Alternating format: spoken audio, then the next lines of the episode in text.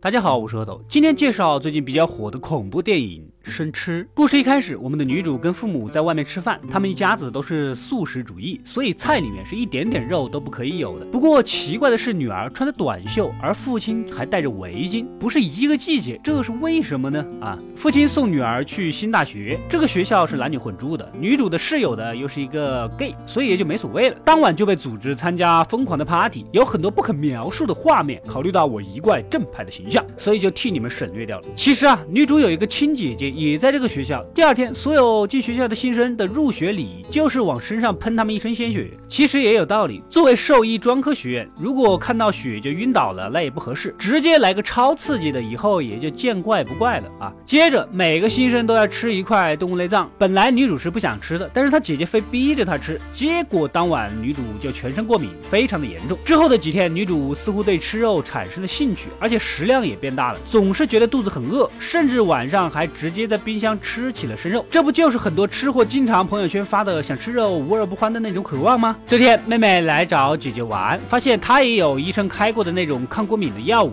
之后，姐姐觉得妹妹长大成年了，需要给妹妹的小妹妹的小森林进行一番修整。呵呵，一个不小心弄痛了妹妹，女主一脚踹过去，把拿着剪刀的姐姐的手指给弄断了，当场就晕了过去。这一下不打紧，妹妹似乎对姐姐的断。指有了一种无法抗拒的饥渴，接着就当做泡椒凤爪啃起来。此时姐姐也苏醒过来，看到了这一幕。几个小时后，家人也来到了医院。姐姐并没有跟父母说出妹妹啃了她手指的事儿。趁两人出去散步的间隙，姐姐带着妹妹来到无人的街道，给妹妹上演了一版法国版碰瓷儿。接着姐姐跑过去就开啃。原来姐姐一直都是用这个方法来狩猎，她也是吃生肉，只是女主和家人不知道罢了。接下来的日子，女主似乎对室友的新鲜。肉体产生了极大的兴趣，当晚就跟室友躺到了一起，两人翻云覆雨了一番。在过程中，女主特别想咬室友，最终还是咬在了自己的手臂上，克制了自己的欲望。第二天，学校又搞 party，我不知道这是个什么学校，三天两头的搞聚会。为什么我们的课后生活是这样的，而别人是那样的？隔天，女主正常上课，同学们都用异样的目光看着她。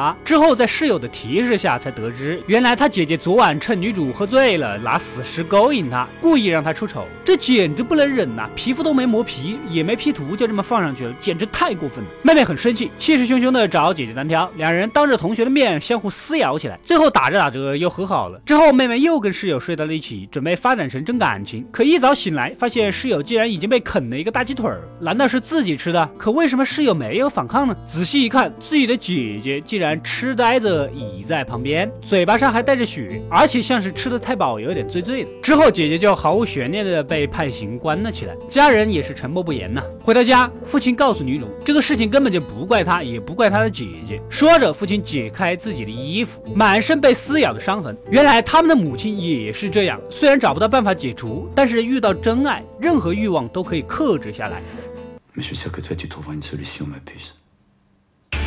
显然，女主的母亲为了爱也是极限的压抑着自己内心的欲望，而父亲为了爱也多年来承受着生命的危险。故事就这样结束了。电影拍的比较文艺，靠着恐怖片的文艺片，剧情内容并不复杂，也不够有层次。不过结尾升华的还可以，但总体我认为评分六分出头是比较合适的。目前评分呢比较高，因为打分的人数还不是很多。如果你不是闲得慌，时间多的没事干，可以不用专门去看。